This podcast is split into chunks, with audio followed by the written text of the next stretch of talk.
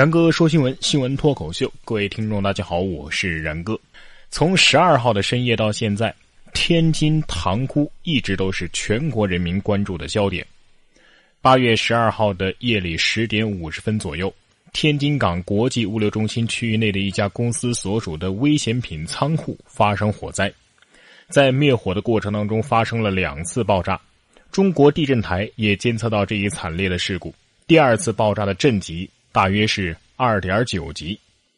截止十三号中午十二点，此次爆炸事故一共造成四十四人死亡，其中包括十二名消防官兵，住院治疗五百二十人，其中重症伤员六十六人，遇难人数可能还会有进一步的变化。由于爆炸实在是太惊恐，消防战士甚至是边哭边灭火的。有的全身都是血，还要从床上跳下来说要去救我兄弟。这是一位网友所说的。他说：“刚刚最感动的就是消防官兵全身都是血了，还从床上跳下来说要去救我兄弟，跪在地上哭。我兄弟没了的时候，我真的很心酸。病人呢，都把水给医生还有护士喝。一有伤员的时候，他就主动的让开，就算是很严重的伤。”但是有新的受伤的消防官兵进来的时候，病人家属全部让道。中国人真的很有秩序，甚至有赶赴现场救援的消防员给朋友发微信说：“刚子走了，牺牲了，死了。我在车上去塘沽，我回不来的话，我爸就是你爸，记得给我妈上坟。”据说这位消防员已经完成任务，平安归来了。也愿所有参与救援的消防战士都能够平安归来。还有位网友说呀：“我爸也是消防官兵，小时候一次运油车在高速公路上翻车，我爸爸接到通知可能会爆炸，要出任务，我吓坏了，死命的抱着他的腿不让他走。有多少次事故，我和妈妈都在家里牵挂着、担心着。从小到大，我也不知道做过多少次爸爸被火烧死的噩梦。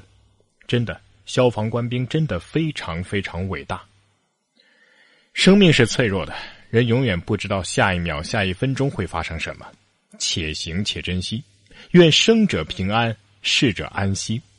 塘沽加油！一次次悲伤的事故，无不在警醒着我们：生命是大，万不可掉以轻心。面对突发的爆炸事故，我们也许并非是完全束手无策的，有很多的应急措施可以帮助我们减少伤害。下面要跟大家分享的这份应急指南，当然希望大家永远也用不上。首先，当不明爆炸发生，可能伴随着化学泄漏的时候，如果可能的话，尽快判断爆炸和可能化学泄漏发生的地点，立刻远离爆炸泄漏区域。如果你身边有东西掉落，钻到结实的餐桌或者是书桌底下，停止掉落的时候迅速离开，要当心明显不稳的地板和楼梯。从大楼撤出的时候，要格外小心掉落的杂物，千万千万不要站在窗户、玻璃门前或者是其他有潜在危害的区域，让出人行道或者是街道供急救人员或其他尚未撤离的人来使用。如果爆炸泄漏发生在你所在的建筑，你应该怎么做呢？尽快的离开，但是躲开沾染区。如果有烟雾，低下身来，不要停下回去取个人物品或者打电话。切勿使用电梯。如果无法离开建筑或者无法穿越爆炸区域，那么寻找尽可能远离爆炸区的地方，然后就地采取防护措施。如果爆炸是发生在室外的，你应该计算一下怎样能够快速的找到新鲜的空气，判断一下你应该尽快逃离，还是进入最近的建筑或者是就地防护。如果选择逃离的话，一定要判断风向，立刻向爆炸点上风方向移动。如果你被困在废墟里，那么你应该这么做：如果可能的话，用手电筒给救援人员打信号，告知你所在的位置；敲击管道或者墙壁，以便救援人员能够找到你所在的位置。如果可能的话，吹口哨给救援人员打信号。不到万不得已，不要大喊，因为喊叫的时候你会吸入危险量的灰尘。避免不必要的挪动，这样的话呢，就不会搅起尘土。用任何手边的东西捂住口鼻。蜜汁的棉料用来过滤是很不错的，尽量通过这种材料进行呼吸。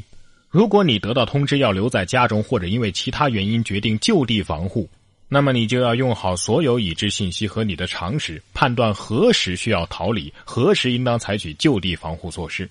如果家人或者宠物也在身边的话，一定要确保他们一起进了屋，锁门、关窗、关上通风口和壁炉，关闭风扇和空调，要尽可能的藏身在内侧的屋子里，窗户要尽可能的少，带上你的应急储备物资，用两到四毫米的塑料纸和胶条封死所有的门、窗户和通风口。使用胶条的时候，要先贴住角落，再封死边缘。当地政府可能无法立即提供应急应对信息，但是你依然要关注电视、收音机和互联网，及时的了解最新的情况。还有一点非常的重要，就是当灾难发生的时候，千万不要留下来围观。这次爆炸发生的时候，就有不少人在不远处围观拍摄，并因此受伤。有两个人先是站在窗外围观大火，结果突然发生的爆炸震碎了房屋的门窗，玻璃碎片顷刻间就扎进了他们的身体。起火的时候，你可能想不到会爆炸；第一次爆炸的时候，你可能也想不到后面还有一次更大的。所以，当事故发生的时候，你的好奇围观可能会让自己丧命。当然，还有一点需要注意的就是，千万不要随便的信谣传谣，不传谣不造谣。对于没有正规信息来源的据传、据说、据报道等等，要保持质疑，传播正确的救护知识，鄙视和举报一切灾难题材的借势营销。这些就是我们目前能够为天津做到的一种帮助了。其实每次灾难发生的时候，也往往就是谣言最猖狂的时候。我们要坚持做到不信谣、不传谣，别在朋友圈乱传播带着“据说呀”“听说”这样字眼的没有真实来源的消息。这个阶段，只有来自政府的信息才是最准确的。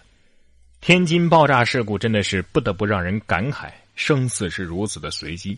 只有当灾难发生的时候，我们才会知道生命是多么的脆弱，又多么的可贵。所以平日里，请珍惜你的生命吧。